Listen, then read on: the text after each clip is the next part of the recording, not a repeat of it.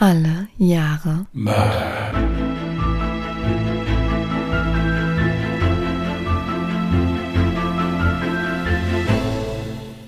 Herzlich willkommen zu Alle Jahre Mörder, der True Crime Podcast mit Christian, hallo. Und? Jasmin. Hi. Du lachst schon so. Nein, äh, am Anfang der Folge darf man ja lachen, nur halt währenddessen gibt's ja halt nichts zu lachen. Nein, hier ist das True Crime Podcast eine Lazarett. Ja, schönen guten Tag. Ich bin sehr froh, dass wir heute Jasmins zarte Stimme hören können.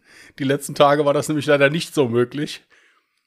Das war jetzt voll lieb, also jetzt bitte. Ja, ja, nee, also ich höre mich immer noch ganz schrecklich an, sehr nasal, aber es ist wirklich wahr. Ähm, ich bin auch sehr froh, dass ich jetzt überhaupt so reden kann, weil ich wirklich die letzten drei Tage, glaube ich, gar keine Stimme hatte und nur so rumgekrächzt habe.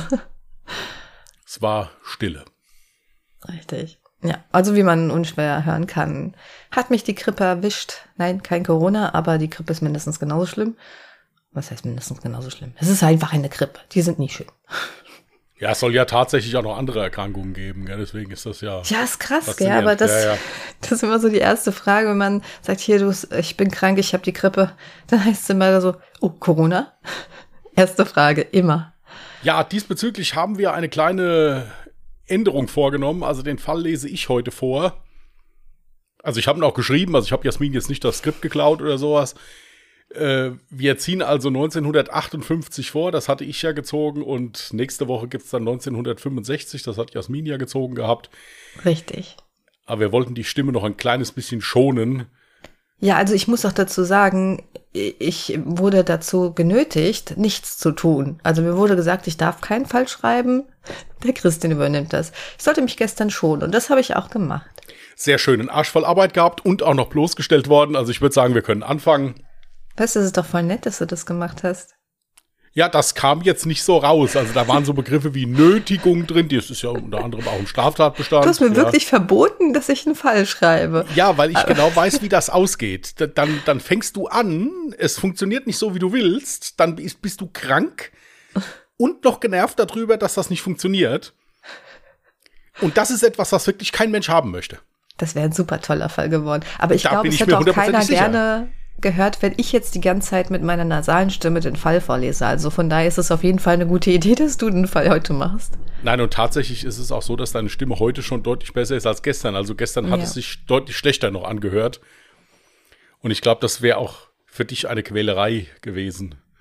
Ja, an der Stelle mal Mutti danken, weil Mutti mir gestern noch Medik was gestern oder vorgestern Medikamente vorbeigebracht gestern. hat unter anderem auch ein Hustensaft, der Gold wert ist. Also seitdem ich den hatte, konnte ich endlich mal schlafen. Ich bin vorher irgendwie alle paar Minuten wach geworden, weil ich so, ich, ich hatte permanent so ein krasses Brennen im Hals. Es war so unangenehm.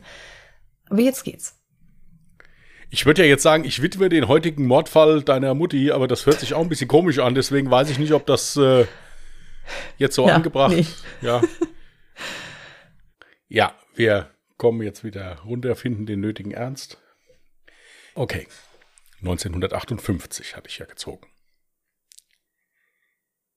Ich kann das einfach nicht begreifen, so der immer noch total fassungslose Nachbar zu einem der vielen Reporter, die sich auf der Suche nach einer noch besseren Schlagzeile als die ihrer Konkurrenz in der ganzen Straße des kleinen Städtchens Walcott im Bundesstaat Kansas verteilt hatten. Was können Sie mir und unseren Lesern denn über Lowell erzählen? Fragte der Reporter weiter.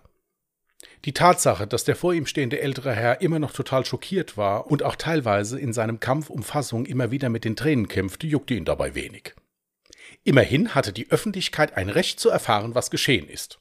Und er brauchte endlich mal wieder einen einschlagenden Artikel.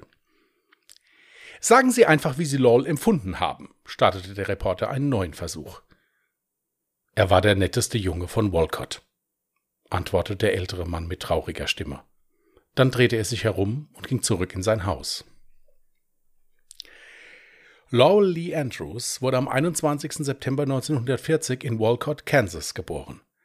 Seine Eltern William und Opal waren gläubige Baptisten und Farmer. Der Familie ging es finanziell gut und auch untereinander herrschte Einigkeit und ein gesundes Familienleben. Ein ebenso gutes Verhältnis hatte Lowell auch zu seiner älteren Schwester Jenny Marie. Lowell war ein eher verschlossener Junge. Er verbrachte seine Zeit lieber damit, stundenlang zu lesen und Musik zu hören. Hierbei bevorzugte er allerdings sowohl bei der Literatur als auch bei den schönen Klängen eher Werke, die nicht so ganz seinem Alter entsprachen.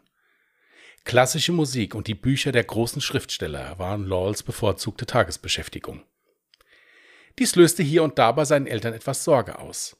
Ihnen fiel auf, dass ihr Sohn am liebsten für sich alleine war. Vater William hatte oft die Befürchtung, dass dies vielleicht an Lawls Übergewicht liegen könnte. Jedoch war Lawl, wenn er in Gesellschaft anderer war, stets freundlich und hilfsbereit. Aber halt eben kein großer Redner. Aber das ist ja auch bei jedem anders, dachte sich Lawls Vater dann immer und zerstreute somit seine Sorgen. Lawl schloss die Highschool mit guten Noten ab. Als College wählte er die Universität von Kansas. Dies hatte mehrere Vorteile. Sie verfügte über den Studiengang Zoologie und war nur knapp eine Stunde von Lawls Heimatort entfernt. Und noch etwas freute ihn sehr. Die Universität verfügte über eine sehr erfolgreiche Universitätskapelle. Lawl war nämlich begeisterter Fagottspieler. Da er nicht immer eine Stunde nach Hause fahren wollte, nahm er sich ein Zimmer im Studentenwohnheim der Uni. Bis hierhin alles absolut normal, nicht wahr? Aber das wird sich leider ändern. Es ist der 27. November 1958, Thanksgiving Day. Wie viele andere Universitäten haben auch die Unis von Lawle und seiner Schwester Jenny über die Feiertage geschlossen. Die Studenten sollen die Zeit bei ihren Familien verbringen. Lawle und Jenny sind einen Tag zuvor auf der elterlichen Farm angekommen und die Familie verbringt einen ruhigen Thanksgiving-Abend zusammen. Bei dem traditionellen Trudanessen erzählen Lawle und Jenny ihrer Familie von ihrer Zeit auf der Uni und über ihre Zukunftspläne. Es sollte das letzte Mal sein, dass die Familie so zusammensitzt. Denn was am folgenden Abend geschieht, lässt die ganze Region um Walcott immer noch fassungslos dastehen. Es ist der 28. November 1958. Die Familie Andrews befindet sich im Haus. Jenny sitzt bei ihren Eltern im Wohnzimmer und sie sehen fern. Lowell liest einmal mehr in seinem Zimmer. Es handelt sich um das Buch Die Brüder Karamasow, dem letzten Roman des bekannten russischen Schriftstellers Fjodor Dostojewski. In dem Buch geht es grob umrissen um eine Konfliktsituation in der Familie, aus der ein Mord resultiert. Im Verlauf des Romans werden alle Familienmitglieder aus psychologischen Gesichtspunkten charakterisiert. Gegen Ende des Romans wird dem Leser der Täter offenbart. Dieser kommt jedoch aufgrund eines Justizirrtums davon. Das Buch hat Lowell so gefesselt, dass er es gar nicht mehr weglegen konnte. Und so liest er es an diesem Abend, dem 28. November 1958, zu Ende.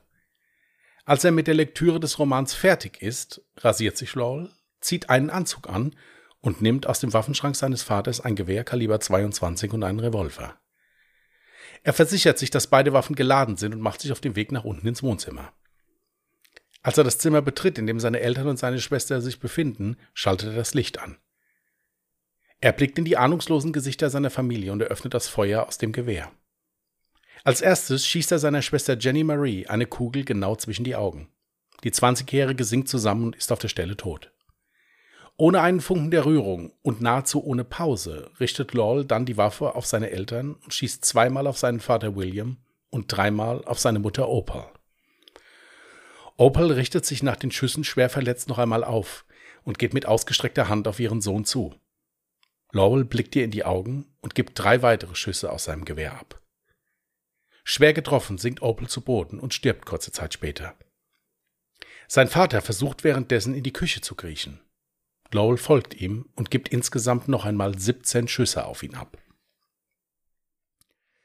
Einen kurzen Moment verweilt Lowell noch in dem Haus seiner Familie und sieht sich die Leichen an.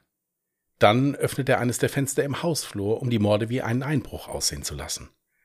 Danach macht er sich auf den Weg zu seiner Universität. Die beiden Waffen legt er auf den Rücksitz seines Autos. Durch die verschneite Nacht fährt er etwas mehr als eine Stunde, bis er das Wohnheim erreicht. Hastig betrat Loyal das Gebäude und wollte sich schnell auf den Weg zu seinem Zimmer machen. Auf dem Weg dorthin traf er seine Vermieterin. Diese fragte ihn, wieso er denn schon zurück sei. Ich will nur schnell meine Schreibmaschine holen, um meine Hausarbeit fertig zu schreiben, antwortete Lowell im Vorbeigehen. Die Vermieterin wünschte ihm noch einen schönen Abend und Lowell verlässt, nachdem er sich die Schreibmaschine eingepackt hatte, das Wohnheim. Als nächstes machte er sich auf den Weg zum Granada Theater. In dem Kino wurde in der Abendvorstellung der Film Mardi Gras gezeigt. Lowell besuchte die Vorstellung und gab sich hierbei Mühe, mit möglichst vielen Menschen zu reden und gesehen zu werden. Auch führte er längere, schier sinnlose Gespräche mit einem der Platzanweiser und der Garderobenkraft. Als der Film zu Ende war, verlässt Lowell das Kino und steigt in seinen Wagen. Er macht sich auf den Weg zum Kansas River. Dort angekommen, zerlegt Lowell die Waffen und wirft alles von der Brücke. Als dies erledigt ist, kehrt er seelenruhig in sein Elternhaus zurück. Er öffnet die Tür und streichelt kurz den Hund der Familie.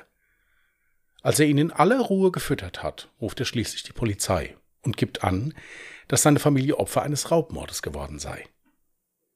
Als die Polizei am Tatort eintrifft, zeigt sich ihnen ein schier perfides Szenario. Lowell sitzt mit dem Hund im Arm entspannt auf der Treppe der Veranda. Was ist hier passiert? fragt einer der Polizisten ihn. Schauen Sie einfach rein, entgegnet Lowell relativ teilnahmslos. Als die Beamten das Wohnzimmer betreten, finden sie die drei blutüberströmten Leichen. Was allen Ermittlern als erstes auffällt, ist, dass Lowell einen sehr gefassten, ja fast schon einen unbeteiligten Eindruck macht. Die Polizei verständigt die Spurensicherung. Als diese mit ihrer Arbeit beginnt, befragen die Beamten Lowell zum ersten Mal. Dieser gibt an, von nichts zu wissen und den ganzen Abend unterwegs gewesen zu sein. Einer der Beamten bittet Lowell noch um seine Kleidung, da diese auf Schmauchspuren untersucht werden solle. Da werden Sie sicher welche drauf finden, antwortete Lowell. Ich habe heute Nachmittag auf einen Adler geschossen, der über dem Haus kreiste. Die erste Befragung von Lowell durch die Polizei dauerte knapp zehn Minuten. Er beteuerte hierbei immer wieder seine Unschuld. Allerdings passte sein Verhalten so gar nicht zu dem eines Mannes, der gerade auf bestialische Weise seine Familie verloren hatte. Die Polizei fragte Lowell, ob er sich nach der Obduktion um die Beerdigung seiner Familie kümmern wolle. Lowell antwortete darauf, mir ist egal, was ihr dann mit denen macht. Die Beamten waren sich nun endgültig sicher, dass mit Lowell irgendetwas nicht stimmen musste. Nur was? War es der Schock? War es vielleicht eine psychiatrische Erkrankung? Oder hatte er gar etwas mit der Tat zu tun? Bis all dies geklärt war, nahm die Polizei Lowell vorläufig fest. Da die Familie gläubige Baptisten waren und sich auch in der Kirche sehr engagierten, beschlossen die Ermittler, den Pfarrer der Gemeinde hinzuzuziehen, um so vielleicht etwas besser an Lowell ranzukommen. Dieser erklärte sich sofort bereit zu helfen, und so brachte die Polizei Lowell um 2.30 Uhr morgens in das Gerichtsgebäude von Kansas. Alle Beteiligten waren sich sicher, würde der Pfarrer es nicht schaffen, an Lowell ranzukommen, würden sie ihn nicht weiter festhalten können. Hierfür gab es einfach zu wenig stichhaltige Beweise. Vor Ort bat der Pfarrer die Ermittler darum, mit Lowell alleine sprechen zu dürfen. Beide gingen in einen separaten Raum, und der Pfarrer begann ruhig mit Lowell zu reden. Er fragte ihn, wie die Feiertage mit seiner Familie waren und wie es so auf der Uni lief. Lowell begann nach und nach kommunikativer zu werden und antwortete auf die Fragen des Pfarrers. Lowell, du hast diese grauenvolle Tat nicht begangen, oder? Die Polizei glaubt, dass du etwas mit den Morden zu tun hast. Aber wenn dem nicht so ist, können wir deine Unschuld bestimmt mit einem Lügendetektortest untermauern, sagte der Pfarrer mit ruhiger und besorgter Stimme. Lowell wendete seinen Blick von ihm ab und schaute auf den Boden. Lowell, wenn du doch etwas getan hast, dann ist jetzt der Zeitpunkt, um deine Seele davon zu reinigen und die Wahrheit zu sagen. Ich werde mich darum kümmern, dass du einen guten Anwalt bekommst. Du musst auch jetzt gar nichts sagen, bis dein Rechtsbeistand bei dir ist. Ich werde so lange bei dir bleiben, wie du möchtest, und werde darauf achten, dass deine Rechte gewahrt werden.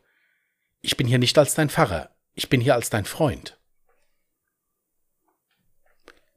Ich habe es getan. Ich weiß nicht warum. Aber es tut mir auch nicht leid. Ich bin froh, dass ich es getan habe, entgegnete Laurel daraufhin mit leerem Blick. Der Pfarrer erhob sich von seinem Stuhl und verließ den Raum. Er ging zu den Polizisten und sagte, dass Lowell nun bereit wäre, eine Aussage zu machen. Als Lowell vor den Ermittlern stand, wiesen sie ihn darauf hin, dass er nichts sagen müsse, wenn er sich damit selbst belasten würde. Lowell nahm dies zur Kenntnis und sagte den Polizisten dann das Gleiche, was er zuvor dem Pfarrer gesagt hatte. Auf die Fragen der Ermittler, wie er sich denn bei den Morden gefühlt hatte, antwortete er, ich habe gar nichts gefühlt. Die Zeit war gekommen und ich tat, was ich tun musste. Lowells Aussage wurde zu Protokoll genommen. Um vier Uhr morgens wurde er dem Haftrichter vorgeführt. In den folgenden Tagen wurde Lowell immer wieder von der Polizei verhört. In diesen Verhören gab er weiterhin an, dass er nicht wisse, warum er diese grauenvolle Tat verübt hatte. Reue zeigte er keine. Auf die Frage der Ermittler, wo Laurel sich der Tatwaffen entledigt habe, führte er die Polizei zum Kansas River. Hier suchten Taucher nach den Tatwaffen. Da Laurel diese allerdings zerlegt hatte, bevor er sie in den Fluss geworfen hatte, fanden die Ermittler nur einzelne Bauteile des Gewehrs und des Revolvers. Ebenso wurde von Seiten der Staatsanwaltschaft eine psychiatrische Begutachtung von Lowell angeordnet. Hierfür wurde er in die psychiatrische Klinik von Kansas gebracht. Nach einigen Tagen kam der Gutachter zu dem Urteil, dass Lowell an Schizophrenie leide, er doch sehr gut Recht von Unrecht unterscheiden könne und somit keine verminderte Schuldfähigkeit vorläge. Im Zuge der Untersuchung äußerte Lowell zum ersten Mal, dass er seine Familie umgebracht habe, um die Farm zu erben und um an das Ersparte seiner Eltern zu kommen. Der Gutachter schrieb in seinem Bericht weiter, dass Lowell vielmehr über die Tatsache traurig zu sein schien, dass ihm eine Strafe bevorstünde, als über die Tat, die er seiner Familie angetan hatte. In der folgenden Gerichtsverhandlung plädierte Lowell auf nicht schuldig und gab als Grund dafür an, Zitat, wahnsinnig zu sein. Auch der Pfarrer wurde vor Gericht erneut befragt. Ihm wurde unter anderem die Frage gestellt, ob er das Gefühl gehabt hätte, dass sich Lore ihm nur anvertraut habe, weil er dachte, er würde mit einem Pfarrer sprechen und sozusagen Beichte ablegen. Der Pfarrer antwortete daraufhin, Lol wollte seine Seele von den Taten reinigen. Er weiß sehr wohl, was falsch und was richtig ist. Ich habe nicht als Pfarrer mit ihm gesprochen, sondern als sein Freund oder vielmehr als ein Mitglied seiner Familie. Lowell ließ durch seine Anwälte vor Gericht erklären, dass ihn der Pfarrer getäuscht habe und als Informant der Polizei aufgetreten sei. Er habe ihm seine Freundschaft und Besorgnis nur vorgespielt und ihn somit zu einem Geständnis gebracht. Das Gericht lehnte diesen Einspruch allerdings ab. Es entschied, dass der Pfarrer nicht in seiner Funktion als Geistlicher bei Laurel war, sondern als sein Freund. Dieses machte seine Aussage möglich und somit auch rechtlich wirksam. Auch eine Beeinflussung durch den Pfarrer konnte das Gericht nicht feststellen. Am 18. Januar 1960 dann das Urteil. Lawle wurde wegen dreifachen vorsätzlichen Mordes für schuldig befunden und zum Tode durch den Strang verurteilt. Lawles Anwälte legten gegen das Urteil Berufung ein. Diese wurde jedoch am 10. Dezember 1960 verworfen und das Urteil bestätigt. Einen späteren Antrag auf Wiederaufnahme des Verfahrens lehnte das Gericht am 25. Januar 1961 ab. Lowell Lee Andrews wurde am 9. März 1961 gehängt. Er wurde um 0.01 Uhr für tot erklärt. Beerdigt wurde er neben dem Grab von seinen Eltern und seiner Schwester, jedoch in einem separaten Grab. Die Geschichte von Lawle diente unter anderem dem Schriftsteller Truman Capote als eines der Grundlagen für sein Buch Kaltblütig. Hierfür interviewte Capote auch die Mörder der Familie Clutter. Auch dieser Fall hatte circa ein Jahr später in den USA großes Aufsehen erregt. Beide Verurteilten hatten gemeinsam mit Laura im Todestrakt gesessen und sagten über ihn, wir mochten Andy wirklich. Er war ein Verrückter, kein echter Verrückter, wie sie immer alle behaupten, sondern einfach nur albern. Er sprach immer davon, hier auszubrechen und seinen Lebensunterhalt als Auftragskiller verdienen zu können. Er stellte sich gerne vor, wie er mit einem Maschinengewehr in einem Geigenkasten durch Chicago oder Los Angeles streifte. Er sagte, er würde 1000 Dollar pro Leiche verlangen. Ja, ein sehr interessanter Fall. Ich muss direkt mal zu Anfang sagen, bevor du die Schizophrenie erwähnt hast, also das Gutachten angesprochen hast, bin ich erstmal davon ausgegangen, dass in der Familie das Verhältnis wahrscheinlich doch gar nicht so toll war, wie es nach außen hin gewirkt hat, weil es für mich so vorkam, als wäre das ja wie eine Beziehungstat, also aus emotionalen Gründen. Allein schon, wie er jetzt beispielsweise seine Mutter und dann auch sein Vater mit weiteren 17 Schüssen, nachdem er sich ja noch irgendwie bewegt hat und versuchen wollte zu retten. Das ist so dieses Overkill, weißt du? Und deswegen war dann für mich so, okay, das muss doch eine emotionale Tat gewesen sein. Das heißt, Vermutlich gab es doch extreme Probleme in der Familie und die Eltern waren vielleicht sehr streng oder er hat vielleicht sogar Gewalt in seiner Kindheit oder bis in seine Jugendzeit erfahren. Also so kam mir das erstmal rüber. Dann fand ich es auch krass, wie, wie ruhig er auch alles angegangen ist, als hätte er das Ganze schon von langer Hand geplant und sich für alle Eventualitäten auch erstens ein Alibi verschafft und zweitens dann auch so diese Gelassenheit äh, wo es dann hieß, ja, wir wollen sie auf Schmauchspuren untersuchen und er dann so ganz selbstverständlich gesagt hat, ja, da werden sie welche finden, weil ich habe ja heute, was war es, ein Adler oder sowas? Ja. Genau, ein Adler erschossen.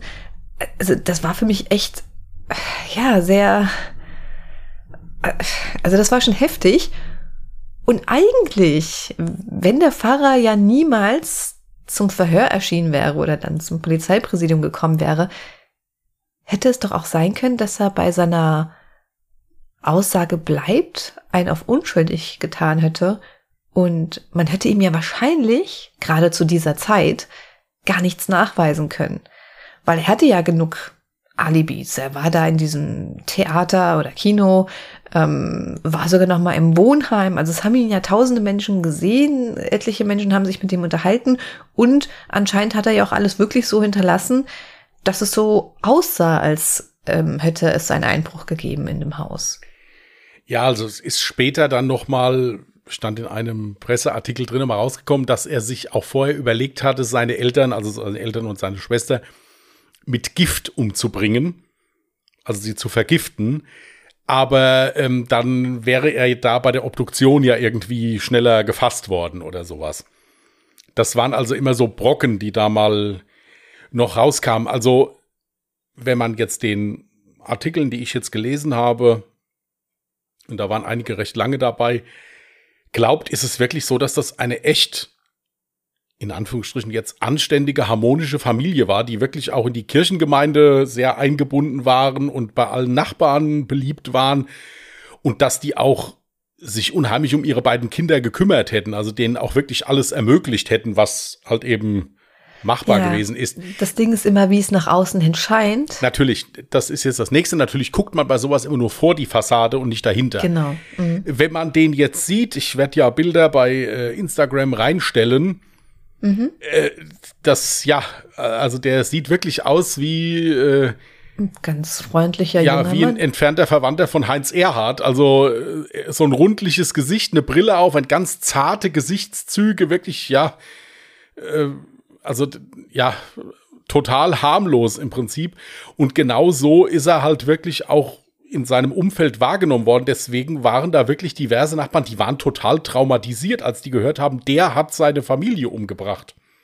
Ja, also der hat das da fertiggebracht. Was mich dazu dann auch noch wundert, ist, so viele Menschen kannten ihn, auch die Familie hätte sowas wissen müssen oder erahnen können.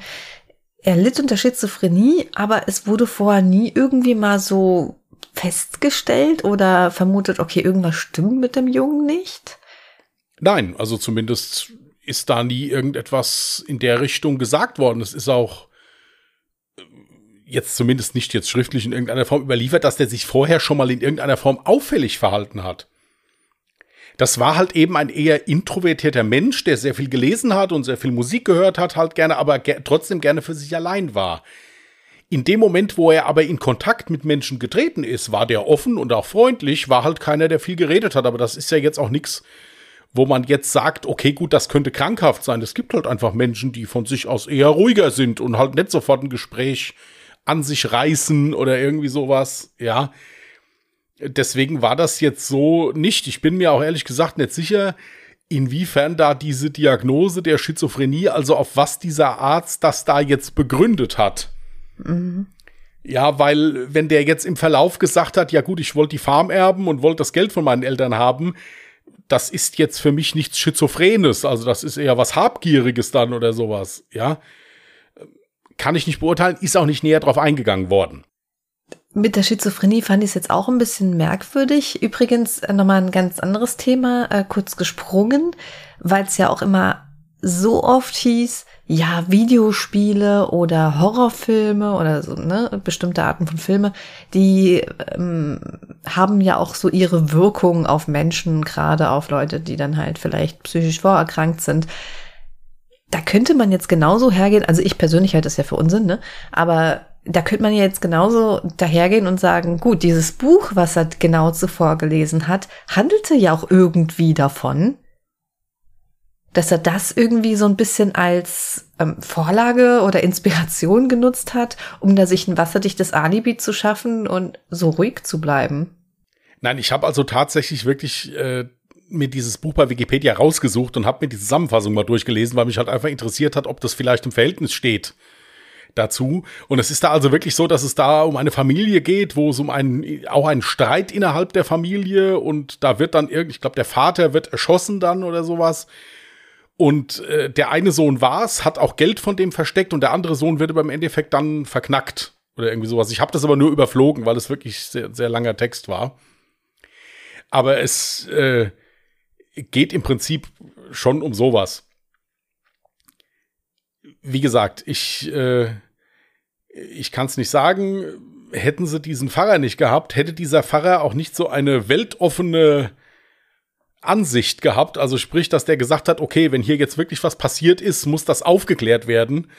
Da kann ich jetzt nicht sagen, das ist Beichtgeheimnis. Ich weiß auch, ich kenne mich auch mit dem Beichtgeheimnis nicht aus. Also ich will da jetzt auch nichts Falsches sagen ob ein Pfarrer das sagen darf oder kann oder muss, wenn da irgendwas passiert ist, kann ich nicht beurteilen, weiß ich nicht. In dem äh, Fall ist es aber sowieso gehüpft wie gesprungen. Nein, Deswegen habe ich das auch nicht verstanden bei der Gerichtsverhandlung, weil er ja direkt im Anschluss dann auch den Beamten, also den Polizisten, dann ein Geständnis abgelegt hat. Ja, weil der Pfarrer halt gesagt hat von, von sich aus, deswegen hat er es ja auch im Gespräch zu ihm gesagt, ich bin hier nicht als dein Pfarrer, ich bin hier als dein Freund. Also sagte der Pfarrer, das war kein Beichtgespräch, was ja im Schutz der Kirche dann ist, wo ich dann also nichts nach außen tragen darf. Das war ein Gespräch. Ich bin einfach als Vertrauter von diesem Lowell dazugerufen worden und sollte der Polizei helfen, ein bisschen an den Rand zu kommen einfach. Ja, und deswegen hat das Gericht das halt dann so auch gesehen. Natürlich hat Lowell das komplett anders gesehen. Ja, und hat das dann auch natürlich vor Gericht moniert. Aber das hat halt nicht geklappt. Was sagst du denn zum Urteil? Ja, das Urteil ist halt schon heftig. Das wäre heutzutage zum Glück ja nicht mehr möglich, beziehungsweise weiß jetzt gar nicht, wie das in Amerika ist, zumindest in Deutschland. Was ich halt nicht nachvollziehen konnte, war, wenn bei ihm wirklich durch einen Gutachter eine Schizophrenie festgestellt wurde, warum er dann trotzdem für schuldig, äh, also natürlich ist er schuldig gewesen, aber warum zum Tode durch den Strang verurteilt wurde. Also das schien mir ein bisschen zu heftig. In dem seinem Fall hätte ja auch eine lebenslange Verurteilung reichen können, plus eine Einweisung in eine psychiatrische Anstalt zum Beispiel. Ja gut, was ich von der Todesstrafe halte, ist ja allgemein bekannt. Also ich äh, finde, dass man in so einem Fall überhaupt nicht die Todesstrafe aussprechen darf, wenn da auch, wenn man auch nur sagt, okay, der ist in irgendeiner Form psychiatrisch angeschlagen, beziehungsweise ist da psychiatrisch was äh, festzustellen, dann geht, finde ich, geht das sowieso überhaupt nicht. Dass die Tat natürlich absolut brutal war und auch fürchterlich war und auf jeden Fall auch gesühnt gehört, ist auch richtig. Es war aber, was ich gelesen habe, wohl auch der letzte, der in diesem Bundesstaat hingerichtet wurde. Erstaunlicherweise ist das immer der letzte, wenn ich irgendeinen Artikel aus den USA lese. Ich weiß jetzt nicht, ob das äh, Zufall ist oder ob das generell immer so dabei geschrieben wird, einfach mal. Ähm, nee, also ich fand das, ja, ich fand das auch ziemlich, ziemlich heftig, muss ich sagen. Ähm, letzte Worte, gucke ich ja auch immer noch mal, sind wie gesagt keine übermittelt worden von ihm. Die wurden erstaunlicherweise nicht übermittelt. Was übermittelt worden ist, war, was er als Henkersmahlzeit hatte. Finde ich auch immer sehr makaber. Ja. Ja, und dann hatte er ja, wie gesagt, im ja, Gefängnis. Jetzt wissen, was war seine letzte Henkersmahlzeit? Äh, Fried Chicken. Ah ja was, ja, dann hatte er im Gefängnis ja, wie gesagt, Kontakt mit diesen zwei Klattermördern, also mit diesen zwei Mördern der Familie Klatter. Da fand ich aber auch, wenn ich hier kurz dazwischen grätschen darf, diese Aussage, ja, er war jetzt nicht so ein echter Verrückter, wie die das immer alles sagen, einfach nur albern, aber dann im gleichen Atemzug sagen, ja, also er wollte eigentlich Auftragskiller werden und damit Geld verdienen. Hä? Das widerspricht sich so ein bisschen. Ja, das haben die, wie gesagt, Truman Capote dann so erzählt. Und der hat das, wie gesagt, mit in sein Buch übernommen. Ich habe dieses Buch nicht gelesen, keine Ahnung.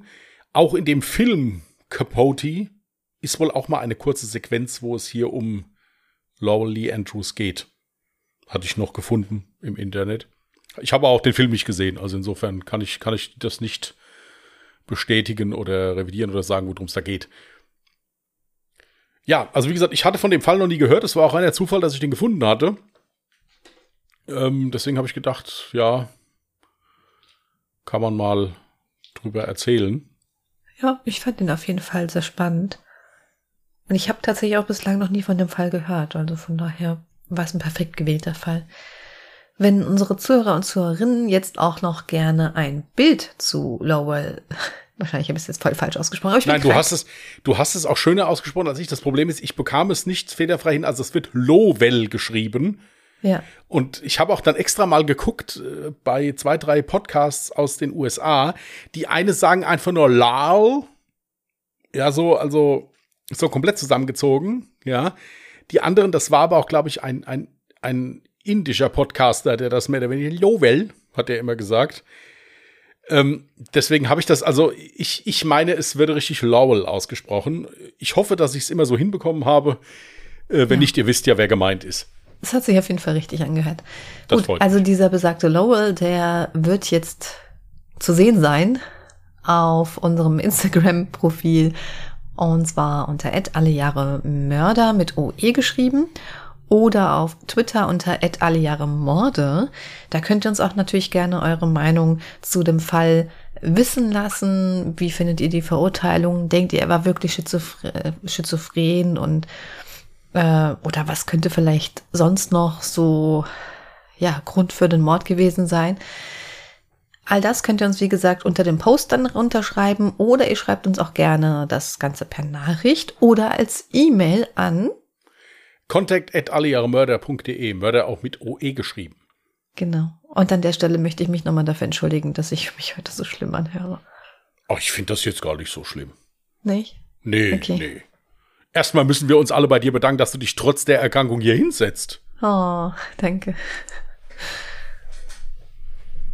Ich hätte es nicht gemacht, nein, Quatsch. ähm, das Hinsetzen und Zuhören ist eigentlich gar nicht so schwierig. Das, was, worauf ich jetzt gar keine Lust habe, ist der Schnitt. Aber du hast wunderschön eingelesen, das wird werden. So, dann suche ich mal was Neues raus. Ja. Ich will gerade mal meine ganzen Utensilien zusammensammeln. So. Ich bin gerade soweit. Bleiben Sie bei mir. Alles gut. 1980. Hatte ich bereits einmal, aber ja, ich denke, wir finden sowieso kaum noch ein Jahr, das wir nicht schon hatten. Gut.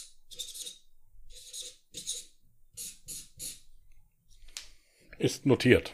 Also eigentlich hättest du dir für deine Fleißarbeit auch noch einen weiteren Strich verdient. Nein, das sonst, sonst kriege ich da wieder Zuschriften und nee, nee, ich glaube noch, nee, das ist, das ist Oh, ich glaube, diesmal gönnt es dir aber auch jeder dafür, dass Nein, du mir das jetzt die doch, Arbeit jetzt abgenommen hast. Das ist doch kein Problem, das ist doch kein Geschehen, das hättest du doch für mich auch gemacht. Also insofern war es kein Thema und ich muss auch dazu sagen, der Fall hat sich echt schön schreiben und recherchieren lassen. Muss ich wirklich sagen. Das ist schön. Da hatte ich schon nervenaufreibendere Sachen. Gut, Gut. ihr Lieben. Dann wollen wir hoffen, dass ich nächste Woche wieder fit und besser klinge. Ja, wollen wir hoffen, dass ich mich dann nicht so anhöre oder irgendwie sowas, aber wir tun unser Bestes. Insofern wünschen wir euch einen schönen, entspannten Wochenstart. Passt gut auf euch auf. Wenn ihr Lust habt, hört Dienstag, beziehungsweise ich sage immer Dienstag, weil wir es da aufnehmen, Mittwoch. In der Nacht von uns, Dienstag auf Mittwoch. Ja, in der Nacht von Dienstag auf Mittwoch mal in unseren anderen Podcast ungedingst rein. Haben wir euch unten in den Shownotes verlinkt. Da geht es nicht um Mord und Totschlag sondern um die anderen wirklich schweren Sachen des Lebens. Also wenn ihr Lust habt, hört da gerne mal rein. Bis dahin wünschen wir euch alles Gute und tschüss. Macht's gut. Bye.